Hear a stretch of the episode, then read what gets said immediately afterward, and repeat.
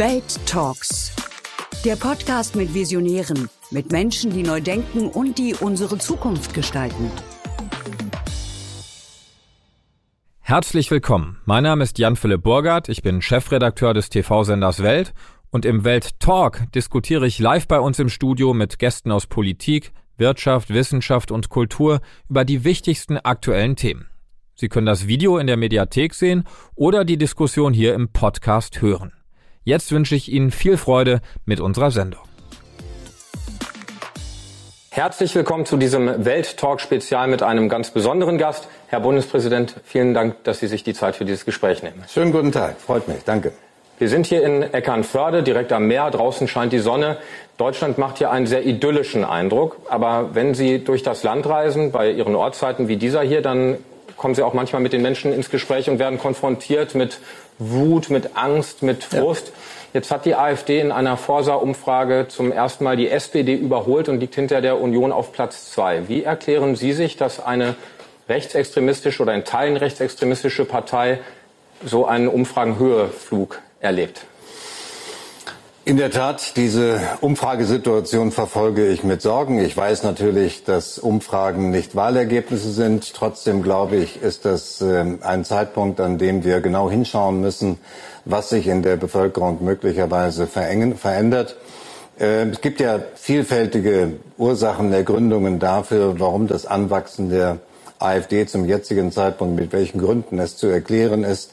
Ähm, die einen ähm, fü führen an, dass ähm, möglicherweise nicht genügend Lösungen von der aktuellen Politik äh, geliefert werden, Lösungen, die nicht flüssig äh, erscheinen für die Bevölkerung. Aber ich äh, halte viel von, äh, von Begründungen, die es auch gibt, die ich für plausibel halte.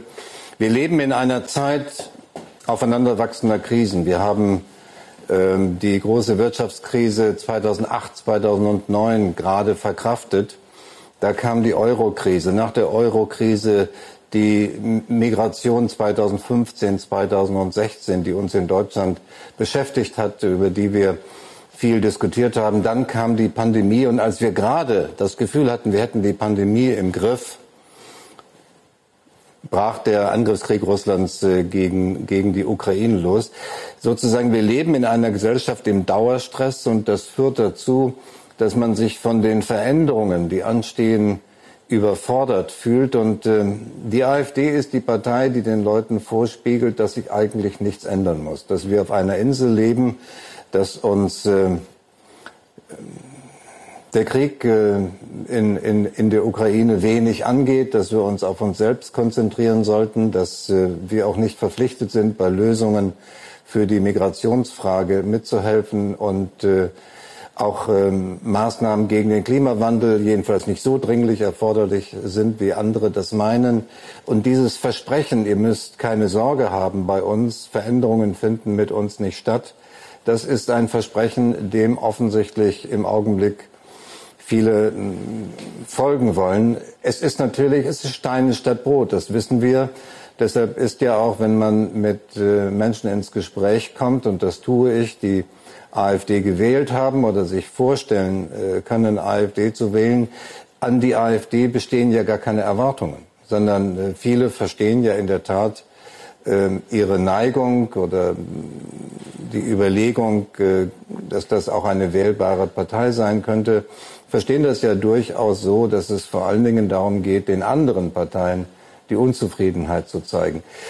Ob das ein verantwortlicher Umgang mit Demokratie und mit dem demokratischen Wahlrecht ist, ist eine andere Frage. Aber äh, mit, mit, mit solchen Entwicklungen müssen wir in der Demokratie umgehen. Und es bleibt nichts anderes, dass die Parteien sich bemühen müssen, auch die Parteien in der gegenwärtigen Koalition, Glaubwürdigkeit dort, wo sie verloren gegangen ist, wieder zurückzugewinnen. Daran anknüpfend, Sie haben vorhin gesagt, dass möglicherweise auch nicht die Lösung so angeboten wird, dass die Menschen die Lösung der Politik nicht mehr nachvollziehen kann. Wie sehr hat das Chaos um dieses Heizungsgesetz in den vergangenen Wochen vielleicht auch zur Politikverdrossenheit der Menschen beigetragen, die sich jetzt in den Umfragen widerspiegelt? Ja, wir, wir, wir leben ja in dem scheinbaren Widerspruch, dass wenn Sie danach fragen, ob Politik gegen den Klimawandel betrieben werden muss, das Maß an Zustimmung immens hoch ist und äh, je konkreter Maßnahmen wird die Zweifel zunehmen. Ich habe natürlich jetzt auch bei den Ortszeiten, mit denen ich in anderen Regionen der Republik äh, unterwegs war, deutlich gespürt, äh, wie groß das Unverständnis, oder sagen wir, wie groß die Verunsicherung ist. Wie hart wird es mich treffen? Äh, zwingt es mich zu privaten Investitionen, ja oder nein? Und von welchem Lebensalter an werde ich möglicherweise nicht mehr betroffen mit, äh, mit dem Einbau einer neuen Heizung? Ich hoffe, dass jetzt mit der Verständigung, die gestern zwischen den Koalitionsparteien stattgefunden hat, dass mit der Verständigung, einer politischen Verständigung und dann eines darauf gegründeten veränderten Gesetzes Klarheit geschaffen wird. Wir beobachten in Deutschland gerade an vielen Orten Ausbrüche von politischem Extremismus. Wenn wir an die Reichsbürger denken, die einen Staatsstreich planten. In Leipzig gab es mehrere Tage lang äh, Krawalle, nachdem die linksradikale Lina E. zu einer mehrjährigen Haftstrafe verurteilt äh, wurde, weil sie sich einer kriminellen Vereinigung angeschlossen hat. Haben wir den linken Extremismus unterschätzt? Ich hoffe nicht, ähm, aber die Ereignisse, die Sie gerade geschildert haben, zeigt, dass er existent ist und äh, meine Wahrnehmung jedenfalls der öffentlichen Reaktionen auch aus der Politik, auch der Bundespolitik war durchaus, dass das ernst genommen wird. Die Verurteilungen etwa der Innenministerin haben wir ja alle noch gut im Ohr. Auch andere politisch motivierte Gruppen schrecken immer weniger vor Gewalt zurück. Die letzten äh, die letzte Generation, der werden laut Bundesinnenministerin Faeser, die haben Sie gerade angesprochen, seit vergangenem Jahr 580 Straftaten zugeordnet, hauptsächlich Nötigung und Sachbeschädigung, aber auch die Vorbereitung von Anschlägen steht im Raum. Sollte der Staat härter gegen die letzte Generation vorgehen? Zunächst mal ist das eine Entwicklung, die keinen beruhigt lassen sollte, weil das zeigt ja, dass in der politischen Diskussion in unserem Lande etwas schiefgelaufen ist in den letzten Jahren. Wir haben im Augenblick, wenn die Zahlen noch so aktuell sind, wie ich sie im Kopf habe, fast einen Höchststand an politisch motivierten Straftaten, etwa 60.000. Ähm, das hängt nicht nur damit zusammen, dass Strafverfolgungsbehörden und Polizei heute genauer hinschauen, sondern wir haben einen wirklichen Anstieg solcher Straftaten. Insofern äh, muss das jeden Demokraten äh, beunruhigen. Wir wollen ja politische Debatten. Demo Demokratie braucht Kontroverse. Sie braucht aber auch die Bereitschaft, sich gegenseitig zuzuhören. Und äh, wenn diese Bereitschaft nicht besteht, leidet die demokratische Auseinandersetzung. Wenn da, darüber hinaus auch äh, Menschen zur Gewalt greifen oder mindestens zur Androhung von Gewalt greifen, äh, ist das in einer Demokratie etwas, was wir nicht hinnehmen können. Deshalb werden die Rufe ja lauter, die letzte Generation als, als kriminelle Vereinigung einzustufen. Überzieht der Staat da oder halten Sie das für angemessen? Ich glaube, es hilft uns nicht weiter, wenn wir Bewegungen wie diese kriminalisieren. Das habe ich auch schon an anderer Stelle gesagt. Ich glaube, wir brauchen die politische Debatte mit denen. Wir müssen auch sagen, wo klare Grenzen sind bei Eingriffen in, der Straß, in den Straßenverkehr, die auch strafrechtlich verfolgt werden müssen und ja auch, wie wir sehen, verfolgt werden. Im Übrigen, glaube ich, müssen wir, und das beginnt ja durchaus bei den engagierten Klimaschützern auch anzukommen. Wir müssen diese letzte Generation fragen, ob sie eigentlich wirklich der Meinung sind, dass sie dem Klimaschutz, dem Anliegen, dem berechtigten Anliegen des Klimaschutzes, ob sie dazu beitragen mit diesen Aktionen. Mein Eindruck ist aus vielen Debatten, die ich im Lande Land auf Land ab habe, mein, Debatt, mein Eindruck ist eher, dass das Unverständnis wächst und äh, dass dem Klimaschutz, dem ehrenwerten und notwendigen Anliegen des Klimaschutzes eher ein Bärendienst erwiesen wird. Jetzt haben wir schon über radikale Klimaproteste gesprochen, über Linksextremismus, Rechtsextremismus, den Höhenflug der AfD. Wie gespalten wirkt das Land auf Sie persönlich, wenn Sie hier unterwegs sind, zum Beispiel auch in Eckernförde? Naja, ich habe ja diese Ortszeit äh, nicht ohne Not erfunden, sondern äh, mir schien es gerade nach der Pandemie notwendig zu sein, eine Brücke zu schlagen von Berlin, von der Hauptstadt in die Regionen hinein. Ähm, das ist aus einem mindestens doppelten Grund hilfreich. Erstens ist es für mich hilfreich, weil jeder Ortswechsel ist auch ein Perspektivwechsel. Und äh, man spürt bei diesen Ortszeiten, ob ich im Osten, im Westen oder im Norden oder Süden bin, schon eine etwas unterschiedliche Mentalität, auch mit äh, objektiven Problemen umzugehen. Und vor allen Dingen spürt man, dass in den Regionen die Probleme völlig unterschiedlich sind. Hier in Eckernförde sind wir, weil wir gerade von Klima gesprochen haben, in einer Region, die bei der Transformation der Energie weit voran ist, äh, mit äh, nicht nur Windenergie, sondern wie wir während dieses Besuches auch gesehen haben, mit der wachsenden Etablierung von Solarenergie, Photovoltaik. Ich komme jetzt vor wenigen Wochen nach Senftenberg in der Lausitz, wo man darum ringt, wie wir mit dem absehbaren Abschied vom Braunkohletagebau dort umgehen. Völlig unterschiedliche Perspektiven und deshalb auch völlig unterschiedliche Gespräche. Aber Ortswechsel ist Perspektivwechsel und ich glaube, es tut der Politik, es tut mir gut, wenn ich die Breite unterschiedlicher Perspektiven nicht nur im Kopf habe, sondern auch Gelegenheit habe, sie mit den Menschen zu besprechen. Ein zweites vielleicht noch. Ich weiß nicht, wie es Ihnen geht, aber ich habe manchmal während der Pandemie richtig gehend gelitten äh, um in, in den Debatten, die entweder im Fernsehen anzuschauen waren oder auch denen, die ich selbst äh, per Video geführt habe, weil es eine Zeit war, in der ohne jedes Verständnis äh, dem Gegenüber gegenüber Bekenntnisse um die Ohren gehauen wurden, ohne dass wirklich noch eine argumentative Auseinandersetzung möglich war. Wir müssen zurückkommen in den demokratischen Wettstreit. Das heißt äh, auch vielleicht wieder etwas Geduld und ähm, Verständnis einfordern dafür, dem jeweils anderen, jedenfalls äh, von dem wir wissen, dass er mit anderen Positionen unterwegs ist, auch zuzuhören, Argumente ernst zu nehmen und sich mit ihnen auseinanderzusetzen. Deshalb gibt es immer ein Element in dieser Ortszeit, das heißt Kaffeetafel kontrovers, hört sich vielleicht ein bisschen komisch an, aber das wollten wir absichtlich so, weil wir ein möglichst niedrigschwelliges Angebot machen, bei dem Menschen ganz unterschiedlicher Herkunft, mit unterschiedlichem Vorwissen, sich an einen Tisch mit uns setzen und dann beginnen wir zu diskutieren. Nicht immer mit dem schwersten Thema am Anfang, aber wir üben sozusagen demokratische Debatte ein. Das funktioniert und wenn Sie mich fragen, äh, was ist der Erfolg? Der größte Erfolg ist der, wenn ich höre, dass die Beteiligten an diesem Tisch abschließend sagen, wir sind uns zwar nicht einig geworden, aber die Debatte war so gut und so wichtig. Wir treffen uns auch ohne Sie nochmal. Das, das finde ich ist äh, ein Erfolg eines solchen Gesprächsangebotes und äh, deshalb werde ich mit dieser Ortszeit auf Sicht auch erstmal weitermachen. Diese kontroverse Kaffeetafel könnte auch eine Metapher sein, die für das ganze Land funktioniert. Es gibt eine aktuelle repräsentative Umfrage von ja. INSA. Demnach sind, 49, sind 70 Prozent äh, der ostdeutschen Bürger der Meinung, das Land sei gespalten und äh, zwei Drittel der Bundesbürger insgesamt. Das sind äh, Zahlen, die uns schockiert haben. Sorgen Sie sich angesichts solcher Zahlen um die Demokratie in Deutschland? Wissen Sie, das mit der Spaltung ist auch wieder so ein Bekenntnis, als sei damit sozusagen ein Urteil gesprochen über die bundesdeutsche Gesellschaft. Wir haben immer unterschiedliche Interessen, wir haben immer unterschiedliche Positionen gehabt. Das ist eine liberale, plurale Gesellschaft, Gott sei Dank, in der wir leben. Deshalb werden wir davon ausgehen müssen, dass es Unterschiedlichkeiten, unterschiedliche Erwartungen auch von Politik weiter geben wird. Die Frage ist ja eher, wie gehen wir mit den Unterschieden um? Ja? Betonieren wir sie?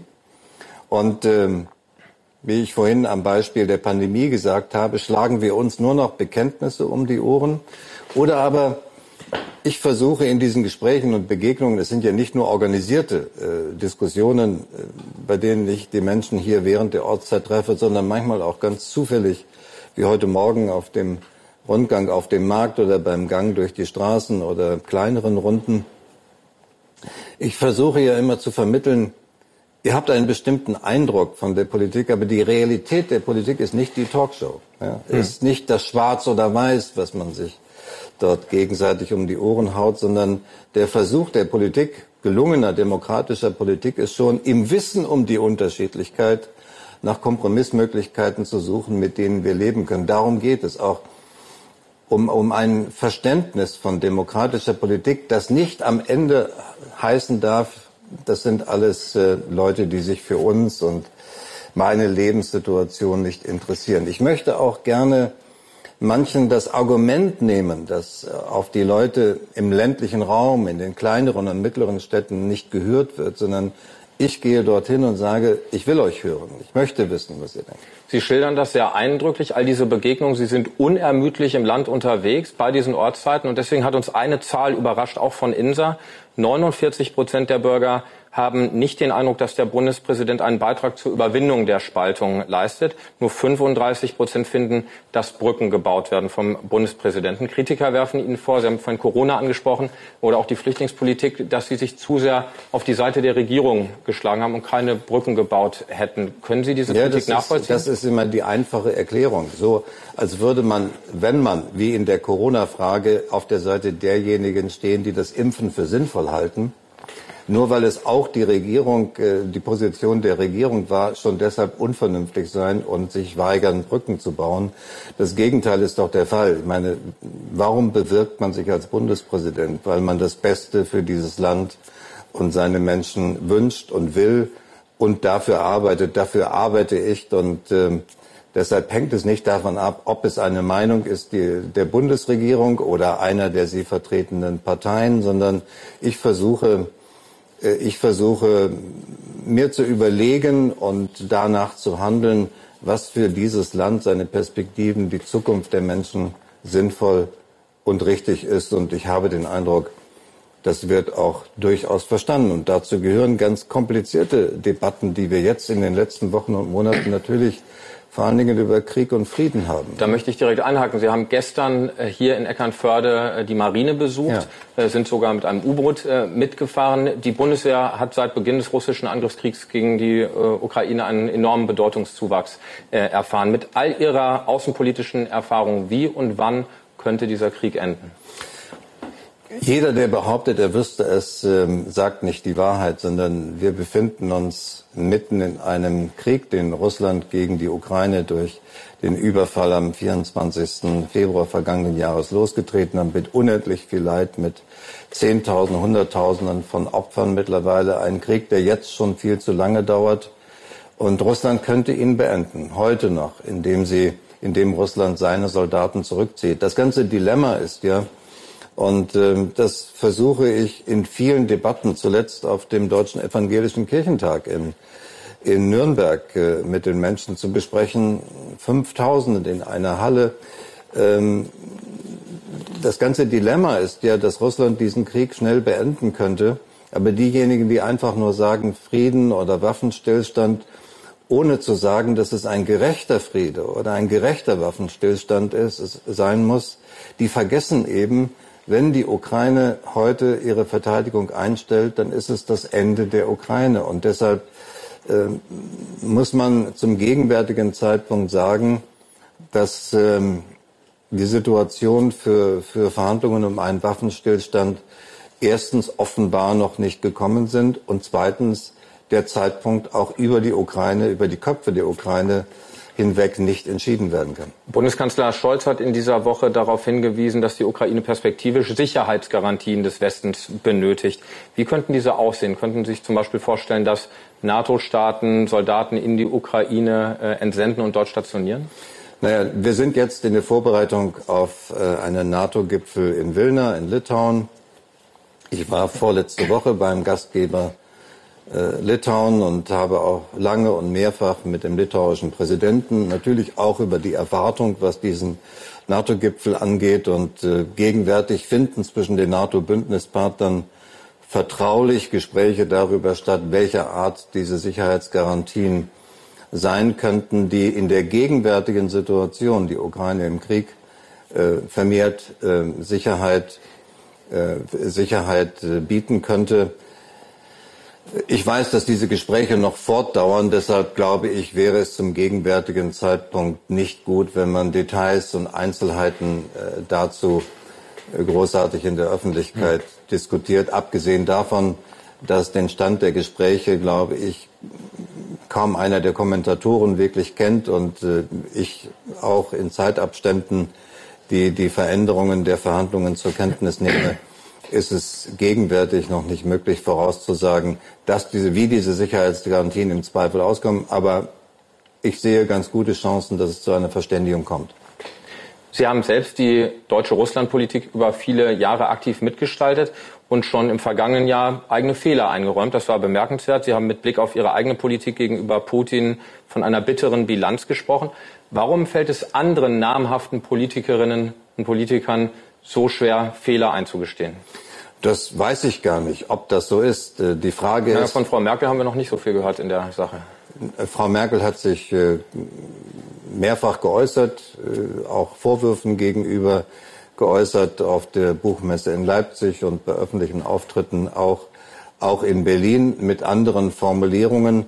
Und ich glaube, die Erwartung, dass man die Politik gegenüber Russland der letzten 50 oder 60 Jahre pauschal verdammt und den Versuch verdammt, Russland sicherheitspolitisch mit ins Boot zu ziehen, in eine gemeinsame europäische Sicherheitsarchitektur hineinzuziehen, den Versuch zu verdammen, ich glaube, den muss man auch zurückweisen. Es ist ja auch keine, keine spezifisch, keine, keine spezifisch deutsche äh, Politik gewesen. Ähm, seit der Schlussakte von Helsinki hat, äh, haben alle westlichen Bündnispartner im Grunde genommen darauf hingearbeitet, ähm, aus Russland sich möglicherweise entwickelnde Gefahren dadurch zu bannen, dass man Russland ins Gespräch zieht. Wobei die osteuropäischen Staaten, die Polen ja schon immer vor Nord Stream 2 zum Beispiel gewarnt haben. Nord Stream 2 ist ein anderes Thema. Dazu habe ich mich ja auch öffentlich geäußert. Aber Sie wissen auch, es war ein amerikanischer Präsident, der perspektivisch äh, sogar mal noch in den 90er Jahren darüber nachgedacht hat, ob nicht irgendwann Russland sogar Mitglied der NATO werden könnte. Damit will ich gar nicht sagen, dass das realistisch ist. Ich will nur sagen, äh, das, worüber wir in Deutschland äh, zu Recht reden und diskutieren, ist keine allein spezifisch und nur deutsche Angelegenheit. Richtig ist, und das ist das, was ich habe sagen wollen mit dem Zitat, das Sie eben vorgetragen haben.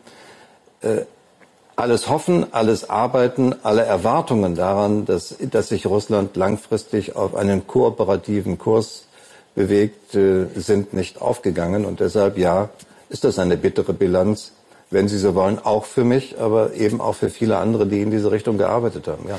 In, in diesem Zusammenhang noch ein anderes Zitat. Äh, Sie haben gesagt, wir werden und das haben Sie 2008 gesagt, während des russischen Krieges gegen Georgien, wir werden über den Tag hinaus Russland als Nachbarn behalten und es ist in unserem eigenen Interesse, zu einem normalen Verhältnis zurückzukehren.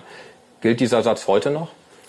Nein, ich glaube, wir sind äh, jetzt in etwas, was der Bundeskanzler Zeitenwende nennt. Ich habe es in einer Rede, ich glaube, es war die Rede in der Bundesversammlung, äh, gesagt, das ist eigentlich ein Epochenbruch. Und der Epochenbruch ähm, bezieht sich auch auf die Sicherheitsphilosophie, mit der wir in die nächsten Jahre und äh, Jahrzehnte gehen. Und er macht sich dadurch fest, dass wir in der Vergangenheit der Westen, wenn ich das mal so sagen darf, versucht haben, Russland in eine Sicherheitsarchitektur mit einzubinden. Die Zukunft wird eher so aussehen, das ist nichts, worüber man sich freuen kann, aber es wird so sein, dass wir jetzt wieder ganz stark Sicherheit voreinander suchen. Und das ist auch notwendig. In der Bundesregierung wird heute die neue Sicherheitsstrategie vorgestellt und äh, wir sitzen jetzt beide hier und können nicht bei der Pressekonferenz dabei sein. Aber vermutlich wird dort richtigerweise drinstehen, dass wir jetzt unsere eigene Verteidigungsfähigkeit und Wehrhaftigkeit stärken müssen. Und die Weichen dafür sind gestellt zum Schluss noch zu einem Thema von großer nationaler Bedeutung, zum Fußball. Sie waren am Montag in Bremen, haben das Freundschaftsspiel zwischen Deutschland und der Ukraine äh, verfolgt, haben da einen Eindruck gewinnen können, auch von der sportlichen Leistungsfähigkeit der Nationalmannschaft. Äh, unter diesem Eindruck, wie groß sind unsere Chancen, nächstes Jahr bei der Heim-EM den Titel zu gewinnen? Präsidenten haben ja die Pflicht, optimistisch zu sein. Deshalb äh, mit Blick auf das Spiel, ja, da ist noch Luft an, nach oben. Das äh, bin ich, ich bin, glaube ich, nicht der Einzige, der das so beurteilt. Ähm, auf der anderen Seite ist es ein Jahr Zeit.